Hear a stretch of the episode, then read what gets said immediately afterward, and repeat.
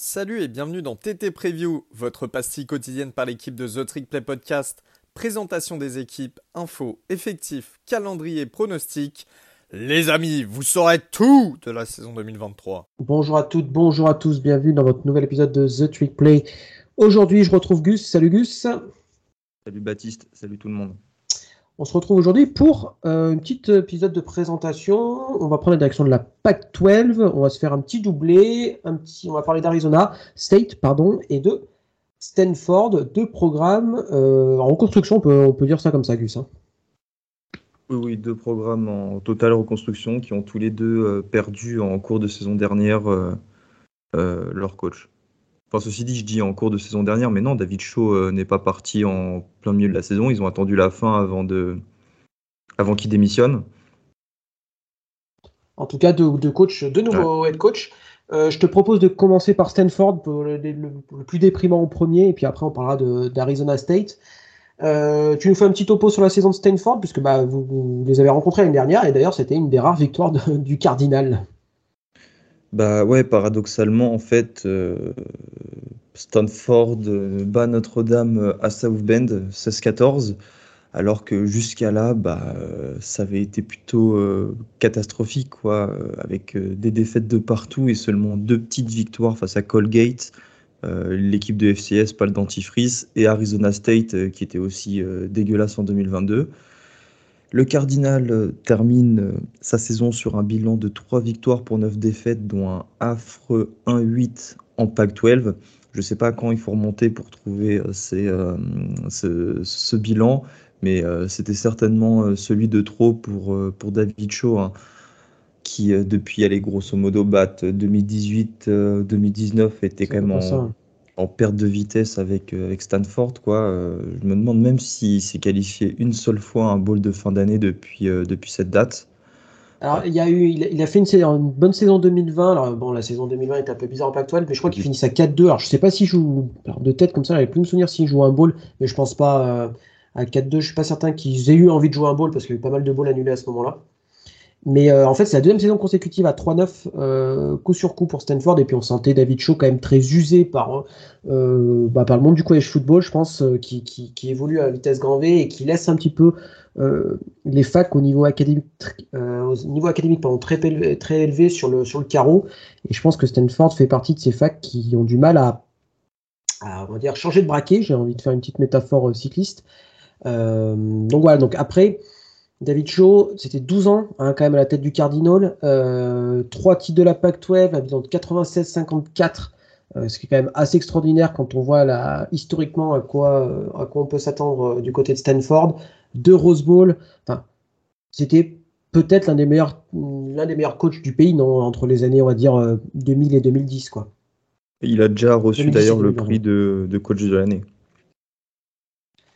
Alors pour le remplacer, on, est on, va, dire qu'on n'est pas allé très très loin en termes géographiques, mais on est allé très loin en termes de niveau, puisque c'est Troy Taylor, le head coach de Sacramento State, euh, qui prend sa place. Euh, Sacramento State qui a fait une énorme saison l'année dernière en FCS, ils étaient invaincus en saison régulière avant de perdre. Alors je sais plus contre qui c'était en playoff FCS de mémoire, j'arrive plus à me souvenir, mais c'est sur un, un shutout comme on aime, je crois que c'était 66-63 à la fin du match. Donc Troy Taylor, donc comme vous pouvez le penser, bah, c'est un on va dire, une grosse tête au niveau offensif. Euh, et c'est un alumnus de Cal, pour la petite anecdote. Donc voilà, donc le rival historique de Stanford qui fournit euh, le Cardinal en head coach. Euh, on sait que Stanford aime bien recruter au niveau FCS bah, parce que bah, mine de rien, David Shaw et avant John Arbo pardon venait Jim Arbo pardon venait de venait de FCS. donc on va dire c'est un recrutement presque classique pour Stanford, mais voilà on va voir ce que ça va donner cette année, sachant qu'il y a énormément de taf, euh, aussi bien offensivement que défensivement, et que euh, voilà, il y a tout à reconstruire. Euh, au niveau de l'attaque, d'ailleurs, petite spécificité, il n'y aura pas de cordeau offensif, ça sera Troy Taylor qui va s'occuper d'appeler les jeux. il est aussi comme, à l'époque de David Shaw, du coup, non? Non, c'était alors le, coordinateur offensif, c'était l'ancien QB. alors je sais plus si, alors je dois avouer que je sais plus s'il appelait les jeux, mais il y avait un cordeau offensif quand même. C'était euh, l'ancien QB du, Cardinal qui a commencé très très jeune d'ailleurs quand il était cordeau offensif. Là, j'ai un trou de mémoire sur le nom. Il euh, faudrait que je retrouve. Euh, donc voilà, donc Troy Taylor veut faire sa petite sauce. Alors au niveau de l'effectif, au niveau de l'attaque, c'est un petit, c'est un peu problématique parce qu'il y a eu énormément de départs et vous connaissez un petit peu la spécificité Stanford en termes de transfert, c'est-à-dire que c'est très, c'est très facile de partir Stanford, mais c'est très compliqué d'y rentrer. Euh, donc, euh, d'après ce que j'ai lu un peu à droite à gauche, sur les 85 places possibles dans un effectif de college football, joueurs sous bourse, il n'y en a que 76 qui sont prises, donc c'est un effectif déjà qui est très réduit. Euh, et sur certaines positions, ça pose un peu des soucis, et notamment la ligne offensive qui, pour moi, sera quand même très clairement le point faible euh, de Stanford en attaque. Il y a quatre nouveaux titulaires, euh, il y a des arrivées, mais deux arrivées de, la, de, Harvard et de Penn, donc deux équipes de Ivy League, donc niveau en dessous. Voilà. je pense qu'il y a toute une transition à faire au niveau offensif et que la ligne risque de beaucoup souffrir. Sachant qu'en plus, au niveau du poste du quarterback, bah, on n'est pas très avancé de savoir qui va être titulaire. A priori, c'est notre Harry Patou, pardon, un ancien quarterback de la promo 2021, un borderline 4 étoiles. Donc plutôt intéressant, il a joué quelques snaps, euh, d'ailleurs Tanner Maki euh, la saison dernière. Euh, son remplaçant devrait être Justin Lamson, qui vient de Syracuse, qui était parti pour être le QB numéro 2 de l'Orange l'année dernière, mais il s'est blessé, voilà, donc il faut à peu près la QB room. Sachant qu'au niveau pas très reluisant. Hein. Non, c'est vraiment pas très reluisant. Et j'allais dire, au niveau pas très reluisant, il y a, la, il y a au niveau aussi du poste des receveurs ou de tight end, où finalement il n'y a que deux noms qui ressortent vraiment. C'est John Humphries, le receveur, et le tight end Benjamin Jurosek. Deux joueurs qui ont un peu d'expérience, mais pas tant que ça non plus. Benjamin Jurosek est d'ailleurs celui avec le plus de réceptions et qui est de retour cette année.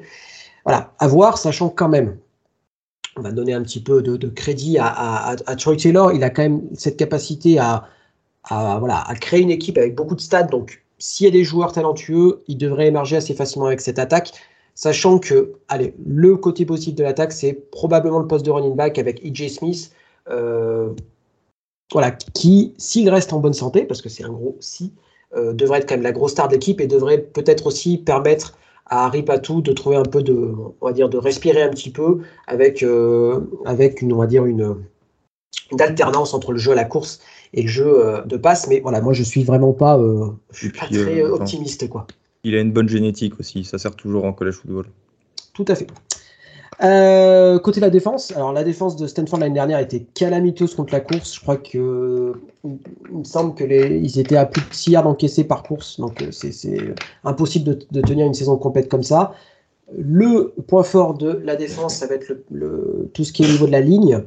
Euh, il y a pas mal de joueurs avec un peu d'expérience qui sont de retour, notamment Toby Phillips et Jackson Moy, qui devraient être un peu les fers de lance de la ligne défensive, sachant que on ne sait pas trop encore quel schéma euh, Stanford va utiliser. Ça parle d'un d'un 2-4, euh, voilà, à suivre bien sûr. Euh, toujours pareil, ce, schéma 2-4 qui, fait beaucoup d'émule en ce moment dans le college football, donc à voir ce que ça va donner. côté linebacker, voilà, la grosse star défensive, c'est bien sûr David Bailey, ancienne grosse recrue de ses promos 2000, 2022, hein, parce que oui, c'était un trou freshman l'année dernière, donc il, était, il était presque 5 étoiles dans David Bailey dans mes souvenirs. Si, si, c'est ça. Et en plus, euh, il me semble qu'il est arrivé sur le campus euh, seulement en juin, ce qui est d'autant plus impressionnant. Et donc, euh, bah, c'est très clairement le meilleur plaqueur qui, revient du côté du Cardinal, 46 plaquages l'année dernière, deux sacs et demi. Enfin bref, voilà, ça, devrait être le gros nom à garder en mémoire du côté du Cardinal, sachant qu'il devrait être bien aidé par Gaëtan Bernadel, un autre transfert. Alors lui, il n'arrive pas d'Ivy mais il arrive de IFIU, de Florida International donc à suivre. Euh, voilà, le poste de linebacker, ça devrait aller à peu près. Par contre, euh, dans la seconderie, et eh ben là, il y a tout à reconstruire. Les cinq titulaires sont partis, donc soit à la draft, soit dans le transfert. Euh, on se souvient de Patrick, Patrick Fields, le, le safety qui arrivait d'Oklahoma. Oklahoma, bah, il n'est plus là. Il y a Jonathan McGill aussi, un safety que j'aimais bien au niveau lycéen, qui est parti du côté de SMU, plus, plus à la draft. bref, il n'y a, plus, a, plus, personne, on va dire ça comme ça. Euh, voilà, il y a deux noms qui ressortent, qui ont un petit peu plus d'expérience que les autres. C'est Zaran Malé, pardon, euh, le cornerback, euh, qui a un parcours un petit peu chaotique, on va dire, parce que l'année dernière, il n'était pas dans l'équipe, mais il est revenu cette année, donc à suivre ce que ça va donner. Mais c'est un peu le, le, quotient expérience de, la part de la secondary, avec Alakan Gilman au poste de safety, mais ça fait quand même très très très très léger. Euh, je sais pas ce que tu en penses toi Gus, mais voilà, je, suis un petit peu inquiet parce que sur deux postes clés et le poste de defensive back et le poste de offensive line, on est quand même pas loin d'être dans les la pire équipe de Power 5. Quoi. Alakai Gilman, qui vient de Penaou, le lycée de Punaou en, à Hawaï, le, le fameux lycée de Mantaitio. je referme la parenthèse. Et non, non, effectivement, enfin.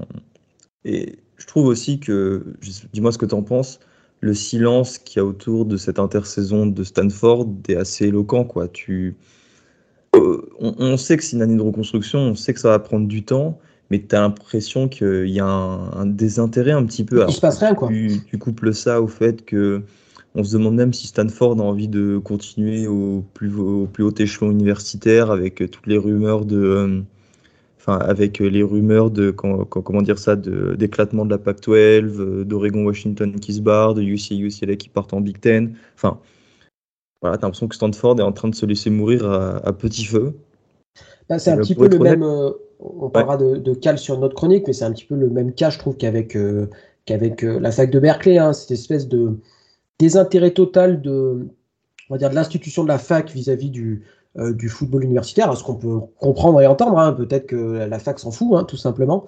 Euh, il y a un désintérêt des fans aussi. Euh, bah, le Stanford Stadium est, quasiment vide à chaque match. Et que un moment charnière de l'histoire du college football, moi, je me fais quand même du souci sur Stanford, sur la suite de l'histoire de Stanford dans le, dans le paysage du college football. On passe au calendrier, Gus, du coup, si ça te va? Ça me va, ça me va. Et eh bah, ben, tu parlais d'Hawaï, ça tombe bien, puisque bah, Hawaï est au menu euh, du Cardinals cette année euh, pour commencer la saison. Euh, donc, ils, vont se déplacer pour affronter les Rainbow Warriors en week 1. On a le traditionnel match contre USC en week, en week 2. Et on a le Troy Taylor Bowl en week 3 avec Sacramento State. qui arrive du côté de Stanford Stadium. Donc un match plutôt, plutôt sympa à suivre en, termes de, d'historique, de dramaturgie. Euh, en dehors de ça, on a un calendrier euh, Pac-12 tout à fait classique. Euh, ils évitent Utah et on a dit Arizona State. Hein, c'est ça cette année, Gus. Ça. Et ils finissent la saison par vous. donc, match de rivalité, ouais. Tout à fait, un match de rivalité qui à l'époque, je me souviens en saison 2015, ça avait été un match charnière, charnière pour, la, bah, pour les playoffs, hein, carrément. Mm. et bon, là, on en, est, on en sera bien loin cette année. Enfin, on souhaite en tout cas pour vous et pour eux que ça soit le cas, mais j'ai quand même très clairement des doutes. Et puis, euh, tu sais, euh, ces 15 euh, dernières années, les plus beaux matchs ont été, pour Notre-Dame, ont été face à Stanford et non pas face à USC. C'est vrai, finalement, on se mm. souvient presque plus des matchs contre Stanford que contre USC, ouais. Mais voilà, tu vois, c'est pour ça que c'est un petit peu triste pour, pour Stanford. Enfin, 2007, on en avait parlé dans un épisode, Baptiste, quand ils battent USC alors qu'ils sont annoncés perdants de, de 42 points, les années de Jim Harbaugh, David Shaw, Andrew Locke, Christian McCaffrey, enfin quoi, Stanford, c'était c'était hyper cool quoi. T'as fait vraiment des, des superbes joueurs. McCaffrey, le, meilleur running back euh, la dernière décennie, euh, euh, avec ses performances au Rose Bowl face à Iowa, tout ça. Enfin, Stanford, c'était un programme sur lequel on comptait et que tout le monde mm-hmm. appréciait en, en quelque sorte. Et les voir à ce niveau-là, ça me, ça me rend triste. ce qui m'amène à te poser la question. Et en fait, si ça se trouve, c'est une question qui n'a même pas se poser. C'est quelle vitesse, quel temps va prendre cette reconstruction si elle doit intervenir? Alors, c'est En fait, je pense qu'il y, a deux, on peut partir sur deux euh, hypothèses. La première, imaginons que Stanford reprend, euh, on va dire, ce, son historique de recrutement intéressant. On, a, on, s'est marré avec Gus là, en off, on a regardé, ils avaient fini. C'est quoi la meilleure classe de recrutement Stanford? Tu avais vu en 2012 euh, 2012, 7e. 7e. Donc, si Stanford revient sur ses standards de recrutement, automatiquement, ils, seront, bah, ils, seront, ils, vont remonter dans le, dans, le, dans le paysage, on va dire, du college football. Et donc, avec une reconstruction qui pourrait être rapide. Si c'est pas le cas, moi, je pense qu'ils retomberont dans des années de médiocrité qu'on a connues avant les années Arbo, avec des saisons à 2 à 10 euh, ad vitam aeternam.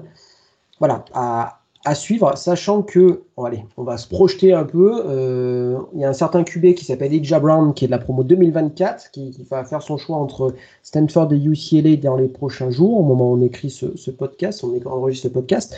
Et voilà, il se murmurait que Stanford pourrait être choisi par Elijah Brown, Elijah Brown qui est euh, bah, un joueur du top 100 euh, au classement. Donc voilà, donc c'est avec ce type de recrue-là que Stanford pourra revenir sur le devant de la scène. Mais s'ils l'ont pas, bah, pas. S'ils n'ont pas ce type de recrue-là, ça, va être, ça va être très très compliqué, euh, sachant que la Pac-12 avec le départ du USC, du va quand même descendre d'un niveau. Donc voilà, je suis un petit peu inquiet. Gus, eh ben, c'est l'heure des pronos. Hein. Quel est ton plancher, quel est ton plafond pour le Cardinal? Moi, je pars sur un plancher de 10, 2 victoires pour 10 défaites, plutôt, oh surtout pas le contraire, et un plafond de 3 victoires pour 9 défaites. Euh, non pas que j'ai pas confiance en Troy Taylor, je pense qu'il peut amener euh, vraiment des, choses cool, notamment offensivement. Enfin, ça, son attaque a le potentiel d'être intéressante. Encore une fois, comme tu l'as dit, s'il trouve les joueurs, euh, les, s'il trouve les, bons joueurs. Mais le truc, c'est quand tu affrontes tout le monde, USC, Oregon, Arizona, Washington, Oregon State, tout ça, Notre-Dame, tu les vois où quoi? Les, les trois victoires, les quatre victoires, il n'y en a pas? Et euh, là, je suis en train de me poser la question est-ce qu'ils seront même capables de battre Hawaï à Honolulu? Alors, je pense que oui, quand même. je me suis posé quand même la question. Hein. Hawaï est dans une situation merdique, mais si je me pose la question, c'est qu'il y a un problème. Et euh, voilà, je vois pas plus de trois victoires cette année. Il y aura, comme l'an dernier, certainement un upset. Alors, à voir contre qui Peut-être euh, face à Arizona à la maison ou face à UCLA, je sais pas. Mais je vois vraiment pas plus et j'aimerais me tromper pour le coup. Ouais, je suis assez, assez d'accord avec toi. Euh, voilà, même si Troy Taylor est un coach hyper excitant, qu'il a plutôt recruté intelligent en termes de staff, hein, il a été chercher du côté de Wisconsin au niveau défensif euh, pour aller choper Bobby April pour coordinateur défensif et trois ou quatre autres membres euh, voilà, du côté des, des Badgers. Pareil que toi, je veux dire un plancher à deux victoires et encore, tu vois, j'ai presque peur que le match contre Hawaii, ils sont un peu bourbiers. Euh, mais je vais te dire deux, victoires de 10 défaites et un plafond. Je vais être allez, un petit peu plus sympa avec toi parce que Colorado n'a pas forcément de certitude non plus et ça peut être une calamité totale aussi cette année. Alors même si au niveau euh, euh, du calibre des joueurs c'est un petit peu mieux. Donc je veux dire, je vais être gentil avec le Cardinal et je vais dire un plafond à 4 victoires et 8 défaites. Mais c'est vraiment en étant très très très très très très large. donc voilà, mais c'est probablement l'une des moins bonnes équipes quand même du Power 5, ça on est là-dessus, Lucien. Oui.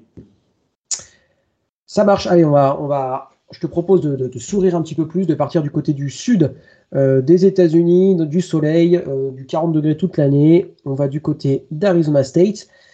Pareil, hein, c'est une équipe en construction. Il s'est passé pas mal de choses l'année dernière euh, au niveau, on va dire, du coaching staff, etc. Une off-season bien remplie, du drama en recrutement. Enfin bref, il y a des choses à dire. Euh, fais-moi un petit peu le topo de l'année déjà 2022 de l'off-season de la part des Sun Devils. Bah, comme en 2022, euh, Arizona State termine la saison sur un bilan de 3 victoires pour 9 défaites. C'est au troisième match que Herm Edwards, hein, l'ancien coach euh, des Jets, a été viré. Bah, c'était lors de la défaite à domicile face à Eastern Michigan.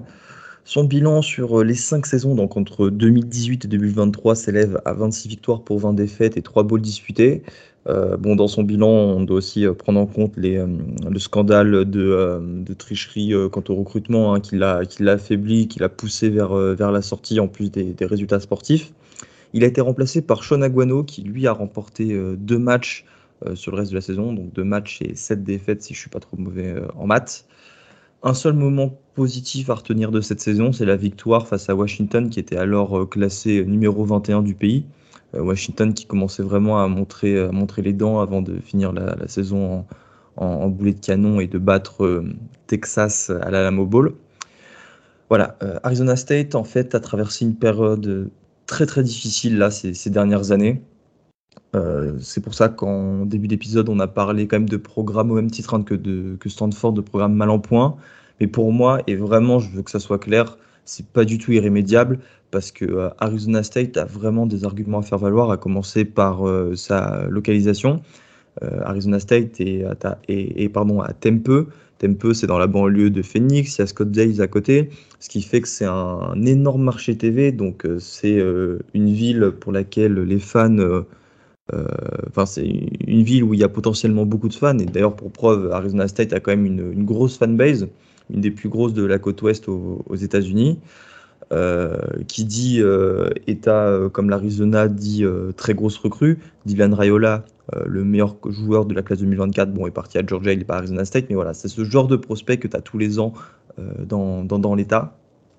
Tu avais Spencer Rattler, hein? Spencer Rattler, évidemment, et puis il y a même plein d'autres, plein d'autres exemples.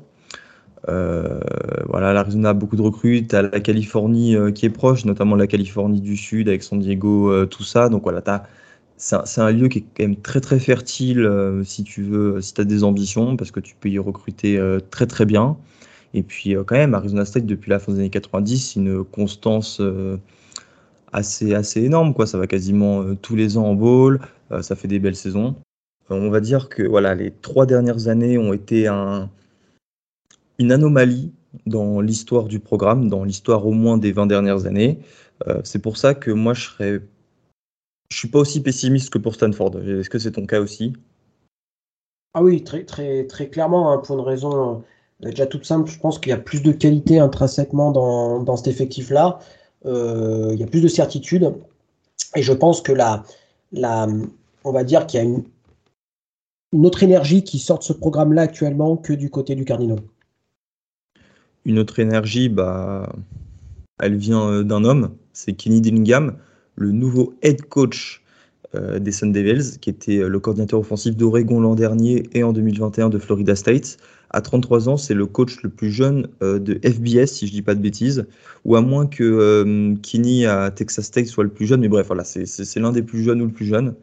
Euh, Kenny Dillingham, il connaît très, bien la fac puisqu'il en a été l'alumni. même s'il n'a pas joué pour l'équipe de foot, il a tout de suite orienté sa carrière vers le coaching en devenant offensive assistante en 2014 sous les ordres de Mike Norvell, qui est aujourd'hui le coach de, de Florida State euh, McNorvell qui l'avait fait venir à Memphis à l'époque, et en conséquence chez les Seminoles. À Oregon en 2021, il a mené l'une des meilleures attaques du pays à 39 points par match et 500 yards par match. À chaque fois, c'est dans les 10 meilleures marques euh, euh, de ces catégories respectives dans le pays. L'attaque d'Oregon était superbe et c'est aussi en partie pour ça que voilà, il y a une sorte de un petit vent de fraîcheur sur Arizona State J'adore la défense, mais on sait toujours que c'est les coachs offensifs qui apportent un petit peu de, de hype à un programme. Tu vois, tu préfères toujours avoir un, un, gars comme Kenny Dillingham que comme qui Il faut me trouver un Baptiste, un coach défensif. Euh... J'allais dire, Luc Fickel, mais si, Luc Fickel, il apporte quand même un peu de hype aussi. Vrai. Après, ce qu'il a fait venir aussi Phil Longo, mais bon, c'est pas Phil Longo qui apporte la hype à Wisconsin, c'est Luc Fickel. Mais bref, voilà, vous, m'avez compris. Euh, c'est un, un jeune, il a de l'énergie, il revient dans sa fac. Et euh, tu sens qu'il est tout plein d'ambition. Et ça, c'est super cool pour Arizona State, qui pourtant nous avait pas donné bonne impression, Baptiste, hein, ces derniers temps. Euh, ils avaient un discours assez euh, défaitiste sur la Nile. Tu as l'impression qu'ils voulaient pas être là, qu'ils allaient subir, qu'ils ne feraient pas en sorte de, de, de, faire quoi que ce soit pour rentrer dans le jeu. Donc voilà, ça, je, je suis plutôt content de, de ce côté-là. Arizona State, cette année, il va devoir tout reconstruire à commencer par les coachs, puis après par le roster. Chez les coachs, euh, de nouveaux coordinateurs euh, offensifs et défensifs, avec euh, du côté offensif Bo Baldwin, l'ancien head coach de California Poly entre 2020 et 2022 en FCS. auparavant, il a notamment été le coach d'Eastern Washington, avec qui il a gagné le titre NCA, donc le titre, le titre FCS 2010. Après, il avait fait une pige à Cal où ça s'était pas trop bien passé. Euh, voilà, ces dernières saisons sont un petit peu compliquées la, à California Poly, pour le coup, il euh, faut prendre en compte le contexte parce que c'est une fac où il est très très difficile euh, de gagner. C'est une très bonne fac académique qui sort de deux saisons à deux victoires et neuf défaites avec des branlés tous les week-ends pour un bilan total à quatre victoires et 21 défaites. Euh, c'est peut-être l'année de la rédemption pour lui, sachant que je pense qu'il n'aura pas le play calling offensif, c'est Kenny Dillingham qui le gardera. Et du côté de la défense, c'est le coordinateur défensif Brian Ward qui arrive en provenance de Washington State. Chez les joueurs, et euh, vous allez le comprendre tout au long de la présentation de l'équipe, euh, Dillingham a beaucoup de chance d'avoir aujourd'hui un, portail des transferts aussi laxiste entre guillemets, parce que ça accélère clairement la reconstruction d'Arizona State, qui a seulement 31 joueurs de retour, euh, en termes de départ, bah voilà, il y a, autant de, départs euh, ces derniers temps. On doit être à peu près à une, quarantaine de, joueurs qui sont partis en NFL, qui ont pris leur retraite sportive ou euh, qui ont rejoint le portail des transferts. Pour y remédier, arriver de 50 nouveaux joueurs sur bourse. 50 joueurs, c'est un record pour le programme. Et je ne sais pas si un programme, hormis Colorado, fait mieux en college football. Je crois même qu'Arizona est le deuxième. Hein. Baptiste. C'est le, deuxième, hein, parce que honnêtement, je vois pas comment tu peux faire plus que ça. Alors pour rappel, avant c'était interdit de, de, recruter, enfin d'avoir plus de 25 nouveaux joueurs par an. Donc cette, cette limite a sauté, bien heureusement. Donc c'est vrai que là, c'est presque un nouveau programme à tous les niveaux pour, pour Arizona State. Quoi. Avec une classe de recrues euh, à 20 lycéens et une classe de transfert à 29.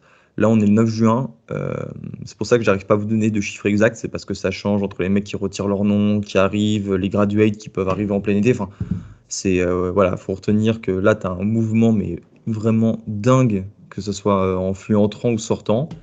S'il fallait retenir une recrue, moi je parlerais de Jaden Rachada, le quarterback qui était à, à, Florida, là, vous savez, Miami, avec toutes les histoires de Neil, qui au final atterrit euh, Arizona State, où il avait été recruté à Oregon par Kenny Dillingham.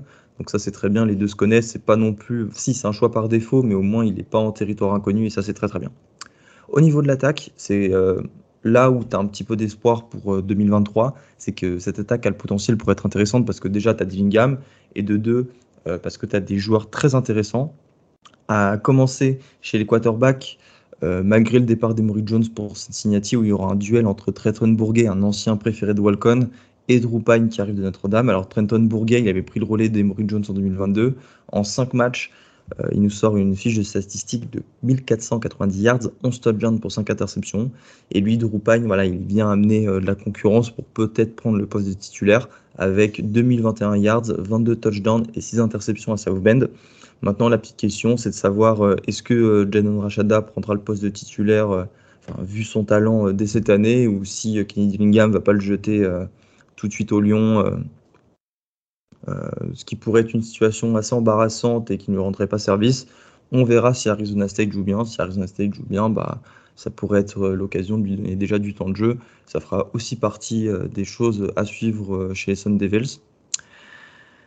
Là, euh, l'escouade de receveurs et de tight est excellent. Bah, tu as le meilleur joueur de l'équipe tout simplement au poste de receveur. Elijah Badger avec 889 yards et 7 touchdowns en 2022. Et puis après, tu as une flopée d'arriver sur le portail des transferts. Jack Smith qui arrive de Texas et USC, Giovanni Sanders, Jordan Tyson de Colorado, Xavier Gallery de Idaho State, Troy Omeire de Texas, Milquan Stovall de Nevada. Enfin, il allait chercher des joueurs qui ont l'expérience, qui ont quand même pas mal de catch au niveau universitaire. Et ça, c'est bien. Euh, ça va, toi, il, s'assure d'avoir une attaque compétitive en 2023. Et euh, si je devais vous donner euh, un nom à retenir, hormis celui d'Elijah Badger, c'est le tight end Jalin Conyers, qui est attendu pour une très très grosse saison. il, y a, quand même du talent. Hein. Elijah Badger, c'est quand même. Bah, tu, vois, on faisait la comparaison, etc. Tu vois, t'as pas de mec à Stanford qui retourne, qui reviennent ah avec quasiment un milliard de. Tu vois, donc rien, rien, que ça, il y a quand même une grosse différence. Quoi. Et puis euh, voilà, Elijah Badger, Jane Conyers. Euh, sur la O-line, tu auras des bons joueurs, malgré le départ de la Darius Anderson pour Michigan, hein, qui était aussi euh, qui fait partie des très très grosses prises des Wolverines. C'est l'arrivée du tackle de Nevada, Aaron Foster, qui est un gros moller et qui servira sur le jeu à la course pour Cameron Scatebo, le running back de Sacramento State, là, qui arrive en tant que sophomore avec 1372 yards et 7 touchdowns dans les jambes. Il y a aussi Ben Coleman, un garde de, de Cal qui arrive, aussi un Moller. Donc voilà, ça c'est très bien. Ça montre peut-être que Dellingham va un petit peu délaisser euh, l'attaque aérienne pour se concentrer à la course, euh, ce qui semble euh, bienvenu, surtout quand tu surtout quand t'as pas Bonix en fait en tant que quarterback.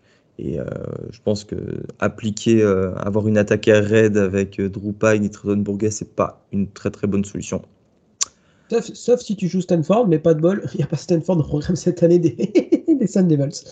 Oui, il, ne joue pas Stanford et qui d'autre? On verra ça dans. On verra ça.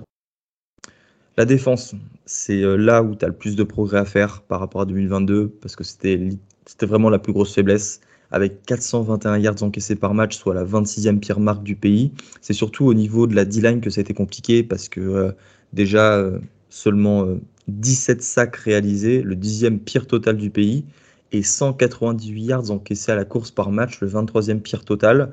Alors euh, pour y remédier, il allait chercher sur le portail des transferts des joueurs au, potentiel certain, mais euh, je pense notamment à Clayton Smith, l'Edge d'Oklahoma, qui est un ancien borderline 5 étoiles, ou encore Deshaun Mallory de Michigan State. Mais je vais pas vous mentir, c'est une escouade incertaine, il n'y a vraiment pas de nom qui ressortent, si ce n'est en fait leur, euh, leur des, classes, leur pédigré lycéen. Donc on va passer à la suite. Avec le groupe de linebacker qui est inexpérimenté. mais l'escouade de DB, la secondary, sera la force de cette défense avec un trio de safety. Ça jouera certainement à 5 derrière avec Jordan Clark, Chris Emmons, qui est le meilleur joueur de cette défense et qui était le meilleur plaqueur en 2022, et l'arrivée en provenance de USC de Xavier Alford. Donc voilà.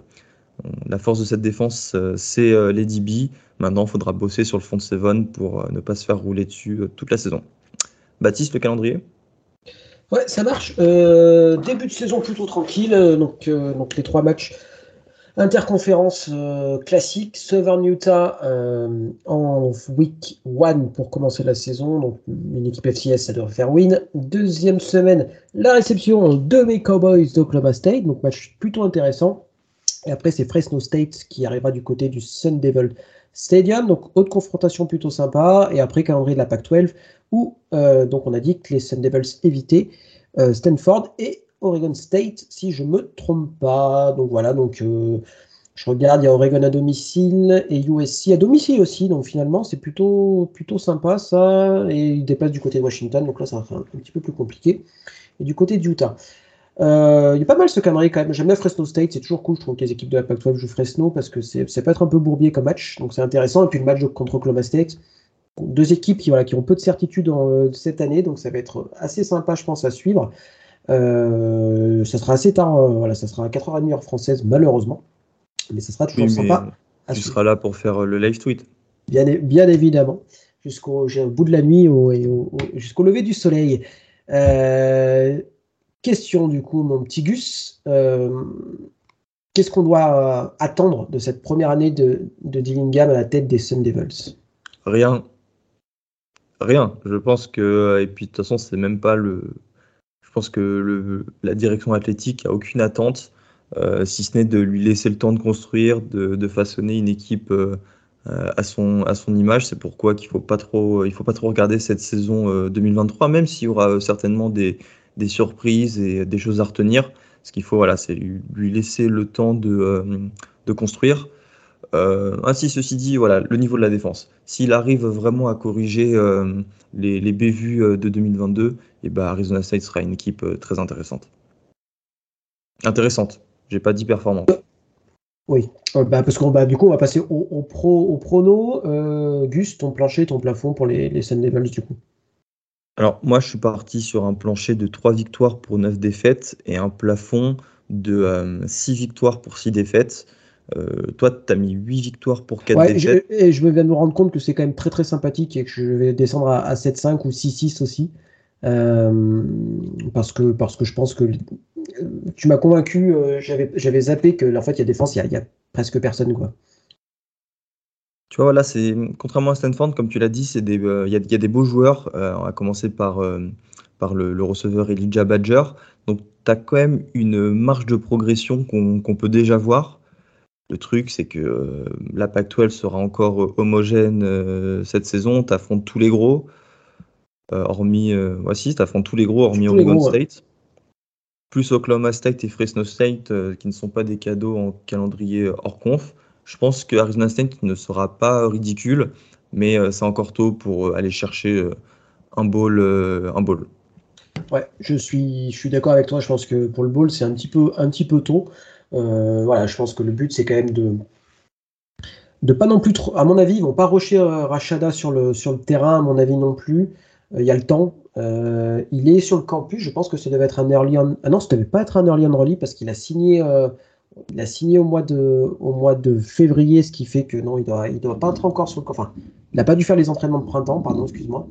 mais voilà, mais je, suis plus, en tout cas, je suis plus optimiste pour Arizona State que pour Stanford, sachant que avec euh, la saison 2024 qui se profile et le départ du USC UCLA, il y a quand même, on va dire que la Pac-12 va avoir une, tournure un peu plus euh, ouverte, on va dire, j'ai envie de, dire, et que Arizona State, à ce moment-là, pourra peut-être prendre euh, on va dire les choses en main parce qu'il y a quand même il y a du potentiel. Tu l'as très bien dit au départ. Dans cet état d'Arizona, c'est un état où la population ne fait qu'augmenter. Donc plus de population veut dire bah, plus de jeunes qui jouent au foot et donc plus de jeunes qui vont qui vont grandir en étant fans d'Arizona et d'Arizona State. Et donc sur le long terme, ça peut être intéressant. Voilà. S'il reste, euh, s'il reste en Pac-12, rien ne dit que Arizona State euh, ne sera pas l'an prochain en Big 12. On est bien d'accord là-dessus. Ce n'est pas le cas de Stanford. Je pense que Stanford, c'est. Bon. Et puis je pense que Stanford n'en a rien à foutre d'aller en, Big 12 pour le coup. En Big 10 à la limite, peut-être, mais non, non, je crois qu'ils s'en fichent. Bref. Ça marche, Gus. merci à toi pour cet épisode de présentation. Merci à toi, Baptiste. Et ben, on vous dit à plus, et puis on se retrouve pour un prochain épisode. Salut tout le monde. Salut à tous.